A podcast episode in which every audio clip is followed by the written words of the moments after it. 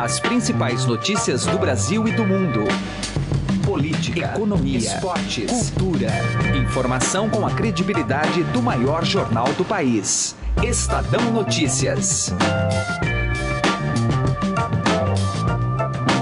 Olá, tudo bem com você? Eu sou Emanuel Bonfim e está começando mais uma edição do Estadão Notícias, nosso podcast com análises, entrevistas e informações sobre os temas mais importantes do momento no Brasil e no mundo.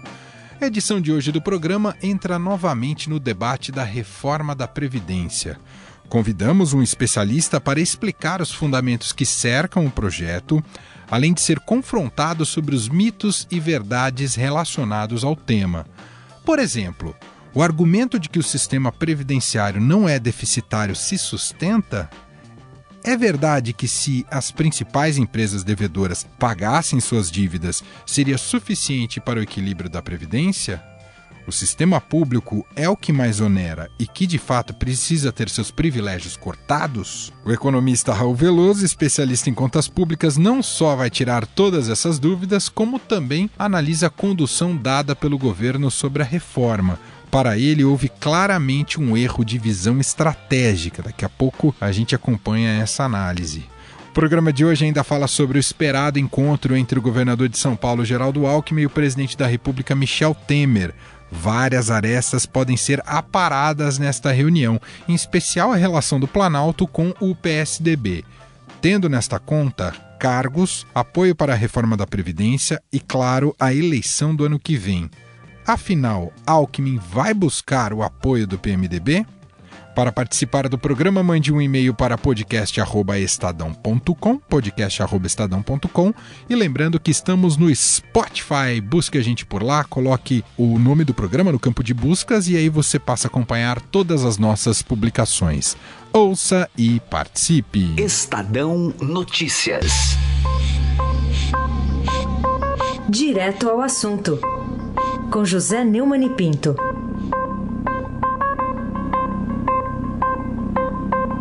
A Operação Cabis da Polícia Federal traz um relevo histórico. Né? Teotônio Vilela Filho, que foi governador de Alagoas pelo PSDB e que foi presidente nacional do PSDB, até pela simbologia representada pelo pai, que dá o nome ao instituto do partido, é o principal réu e já está respondendo por ter acusado, ter sido acusado de receber 2 milhões de reais por ter autorizado a participação da Odebrecht na construção do Canal do Sertão.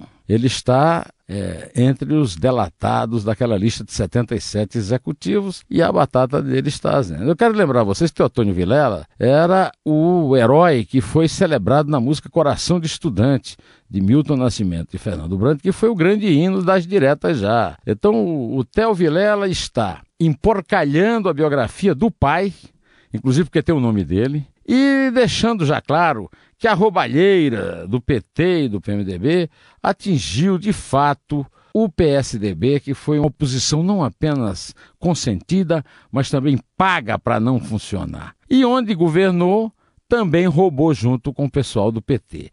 É toda uma grande aliança, é, na verdade, uma decepção imensa. Imagine o, o, o, senador Teotônio lá no, no seu túmulo eh, se revirando e se remexendo de vergonha. Essa vergonha eu compartilho e toda a nação que acreditou em Teotônio Vilela e que chegou a acreditar no PSDB e no Aécio Neves. Nunca devemos nos esquecer. José Neumann e Pinto, direto ao assunto. Estadão Notícias. Economia. O nosso assunto agora é a reforma da Previdência. Vamos discutir aqui algumas dúvidas, mitos que cercam a reforma da Previdência num momento bastante delicado do ponto de vista político. Não se sabe se ela passará ainda este ano no Congresso, ainda depende de muitas articulações e negociações.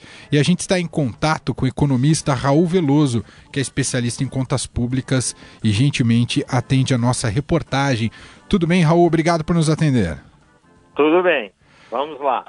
Em qualquer debate que envolva a reforma da Previdência, Raul, e o senhor já deve ter se deparado com isso, fatalmente alguém sempre diz que o sistema previdenciário brasileiro não é deficitário. Isso é mito ou é verdade, hein, Raul? Não, óbvio mito, completo mito. As pessoas acham que se o governo cria um outro imposto, por exemplo, e coloca para ajudar a financiar a Previdência, o déficit desaparece. Mas não é assim, o déficit está lá. E a, não há como a sociedade brasileira criar mais impostos para financiar a Previdência. Nós já temos uma das cargas tributárias mais altas do mundo. E quem é que vai pagar saúde, educação, etc, etc? Outro questionamento que é muito comum também sobre reforma da Previdência é sobre os principais devedores, que dizem que se eles pagassem suas dívidas, essas grandes empresas, o sistema se equilibraria. O quanto há de verdade nisso, Raul? Não, isso aí também é outro mito que aparece por aí de vez em quando. Se a gente fosse resolver os problemas fiscais é, buscando dívidas que existem por aí, que supõe existir por aí, para com a União, nós não teríamos nenhum problema, nem na infraestrutura, não teríamos problema em lugar nenhum, nem falta de hospitais. É que essas dívidas, primeiro, é um valor fixo que a gente não sabe direito o que é viável, qual é o valor exato. E o que nós temos é uma sequência de déficit que cada ano é, nos traz um valor novo e maior é um pedacinho daquilo pode até ser resolvido com, com uma cobrança mais efetiva. Mas, de fato, não é por aí que vai resolver um fluxo contínuo de insuficiências financeiras. Se fosse assim, o mundo não teria problema. E, Raul, por que a, a lógica de apenas arrecadar é, não é o suficiente? É, por que, que é preciso também cortar benefícios?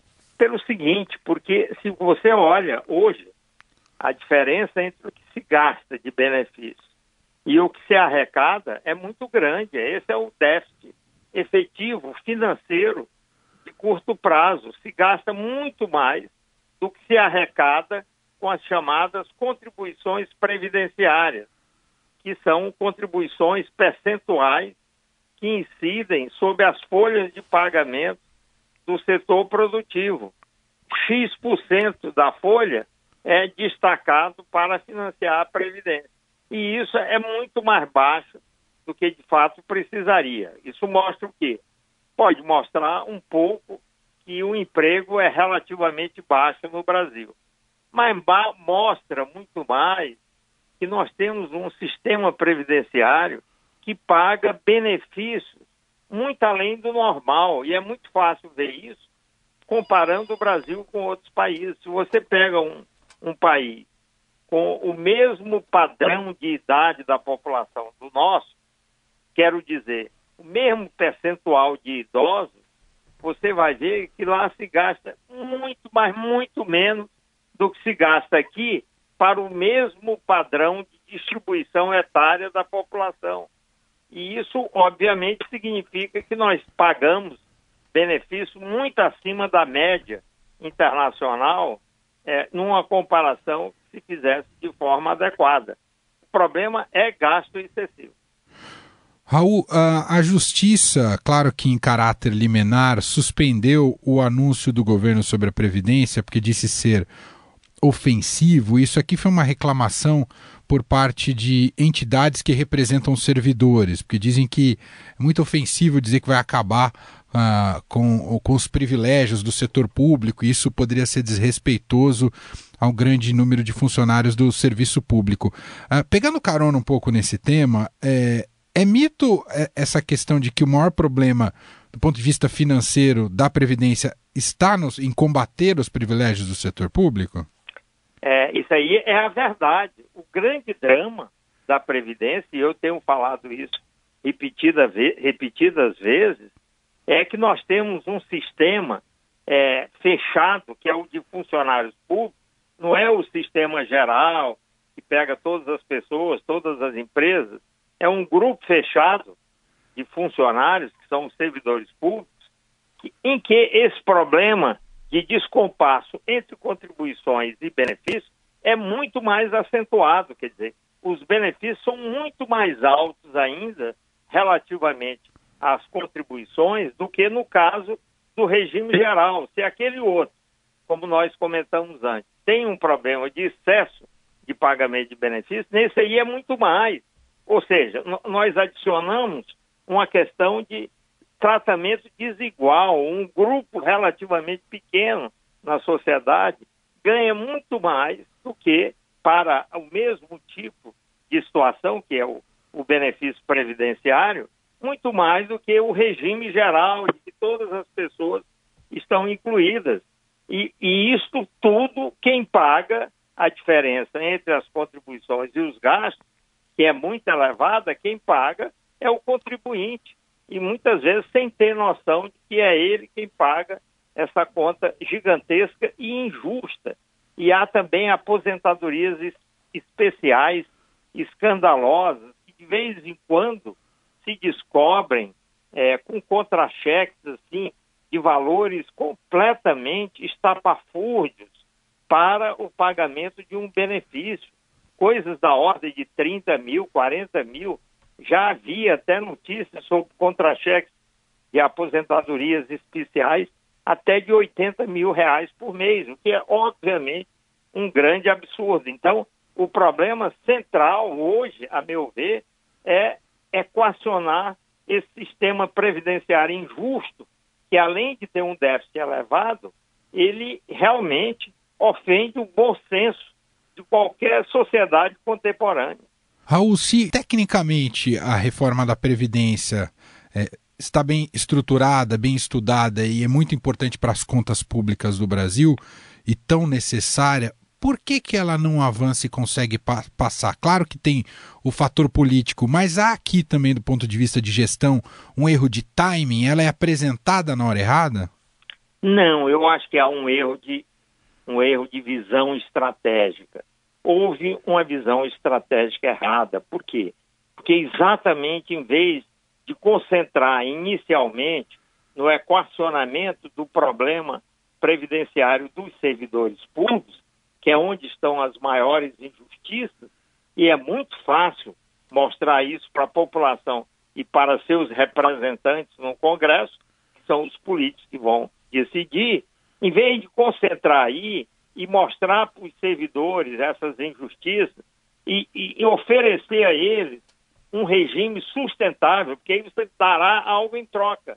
Você chega e diz assim, vamos, vamos equacionar, vamos fechar a conta que está aberta no teu regime, podar as injustiças, mas vamos te dar um sistema sustentável no tempo para que você tenha algo garantido, só que em troca você vai ter que ceder numa série de itens, A, B, C, D, E.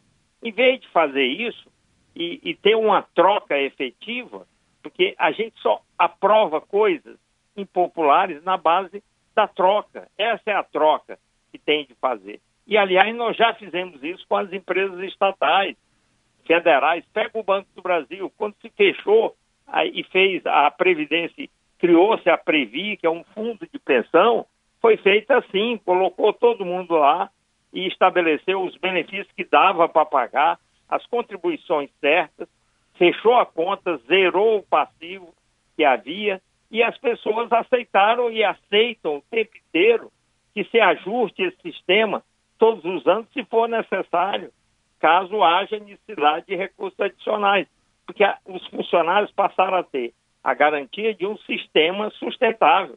Quem no setor privado não gostaria, em qualquer empresa, de ter um sistema previdenciário garantido e sustentável? Só que tem de ser algo que dê para pagar com as contribuições, seja do empregador, seja dos beneficiários. Tinha de começar por aí. Aí começaram com uma coisa geral, alcançando todo o espectro de, de beneficiários, que é a reforma que foi para lá, e que quando você olha, é só nas regras, ela não garante sustentação nenhuma, apenas parece ser algo punitivo, em que você reduz direitos, mexe com as regras, diminui os benefícios, sem pelo menos entregar junto uma garantia de sustentabilidade desse regime que você está tentando ajustar. E aí também pega alhos e bugalhos, quer dizer, pega mais, mais ricos, menos ricos, mais pobres, menos pobres, que acabam se juntando na defesa desses direitos que eles veem como ameaçados sem ter em troca uma garantia de sustentabilidade. Então, houve claramente um erro estratégico no sentido de que, por mais correta que seja a mudança das regras, ela é feita num contexto muito fácil de podar e de resistir num sistema político qualquer. Muito bem, ouvimos a análise do economista Raul Veloso, especialista em contas públicas, conversando mais com a gente sobre a reforma da Previdência. Raul, muito obrigado aqui pela atenção com a gente. Um grande abraço para você. Pô, disponha sempre. Estadão Notícias. Coluna do Estadão, com Andresa Matais. O nosso bate-papo agora é com a Andresa Matais, editora da coluna do Estadão, que nessa semana está aqui em São Paulo, não em Brasília, então está mais pertinho da gente. Tudo bem, Andresa? Tudo bem, Emanuel. Oi para você, oi para todo mundo. Mas seja em São Paulo ou em Brasília, a coluna sai de qualquer jeito, né, Andresa? Ah, sai de qualquer jeito, porque a gente tem olhos em todos os lugares. e hoje vamos falar sobre o PSDB. Tem um encontro amanhã, neste sábado, previsto entre o governador de São Paulo, Geraldo Alckmin, e o presidente Michel Temer, numa nova condição, né? O Alckmin aí como futuro presidente do partido. O que, que a gente pode esperar desse encontro entre os dois, hein, Andresa? Emanuel, essa conversa é super importante. Aliás, o resultado dessa conversa é importante, porque o presidente Michel Temer está com uma relação estremecida né, com o governador Geraldo Alckmin, que não ajudou é, a derrubar as denúncias que o presidente Michel Temer enfrentou no Congresso. Existe ali uma mágoa porque o presidente avalia que quem votou contra ele é, considerou que ele é corrupto é, e o, todos os votos do PSDB de São Paulo foram dados pela abertura do processo contra o presidente Michel Temer. O Alckmin nem dividiu ali a bancada para dar uma disfarçada. Então, é, mas pelo que eu apurei, isso não é, queimou totalmente as, as pontes entre o PMDB e o PSDB. Então, nessa conversa, o Alckmin deve dizer ao presidente Michel Temer que o interlocutor dele no PSDB a partir de agora é o governador, né? É o Alckmin. Até agora, esse interlocutor tem sido o, esse, o senador Aécio Neves, que é o presidente é, do partido que está licenciado e é quem frequenta, né? O Palácio do Jaburu, o Palácio do Planalto, é quem manteve é, desde então, desde o começo do governo Temer, essa interlocução frequente com o Palácio do Planalto, é, mas o grupo do Aécio está totalmente alijado dessa nova direção do PSDB, é, que vai ser presidido pelo Alckmin a partir do dia 9 de dezembro. E aí, essa conversa também vai passar é, por negociações é, entre eles a partir de agora. Então, o presidente Temer vai pedir o apoio do PSDB para aprovar as reformas da Previdência e tributária. O presidente não quer ficar só na Previdenciária, ele quer também pautar a tributária, isso a equipe dele tem dito com muita frequência. É, o Alckmin é, tem, vai enfrentar uma certa dificuldade, porque o PSDB está querendo impor algumas condições que o Planalto não quer aceitar, porque isso implicaria é, em você não ter uma reforma tão efetiva quanto a que se quer, e ela já está sendo reduzida pelo governo. E aí você entra naquele assunto 2018 porque o Alckmin é, precisa de alianças, né? Não adianta ele querer ser candidato à presidência da República sem ter o apoio dos partidos. E o PMDB é um partido importante. E aí na mesa de negociação está é, um pedido para que ele defenda, né? O, a figura do presidente Michel Temer, que deve ser muito atacado nos debates na eleição de 2018, e o legado do seu governo. Então tem muita coisa, acho que essa, esse almoço aí, se for almoço, não sei, vai se estender até o jantar, é, porque tem muita conversa, vamos ver, porque o Alckmin, ele é mestre em é, tergiversar, né, em sair dos assuntos, e você termina a conversa com ele é, sem ele ter dito absolutamente nada. Vamos ver se ele vai conseguir enrolar o presidente Temer, que também é macaco velho aí na política. É, vale né? lembrar que o Alckmin já declarou nessa semana que pretende desembarcar do governo, né? Então chega com essa pecha já tô saindo, né? Exatamente. Olha, se eu tivesse algum poder, eu queria ser uma mosquinha para participar dessa conversa, Manuel. é isso, e claro, a gente vai acompanhar. Essa foi a Andresa Matais, editora da coluna do Estadão. Volta a qualquer momento em nosso podcast. Muito obrigado, viu, Andresa? Obrigada, Manuel. Um abração para todo mundo. O Estadão Notícias desta sexta-feira vai ficando por aqui. Contou com a apresentação minha, Emanuel Bonfim, produção de Gustavo Lopes e montagem de Nelson Volter. O diretor de jornalismo do Grupo Estado é João Fábio Caminoto. De segunda a sexta-feira, uma nova edição deste podcast é publicada e tem tudo à disposição no blog Estadão Podcasts. E se quiser mandar um e-mail para a gente, podcast.estadão.com. Um abraço, uma excelente sexta-feira e um ótimo fim de semana. E até mais. Estadão Notícias.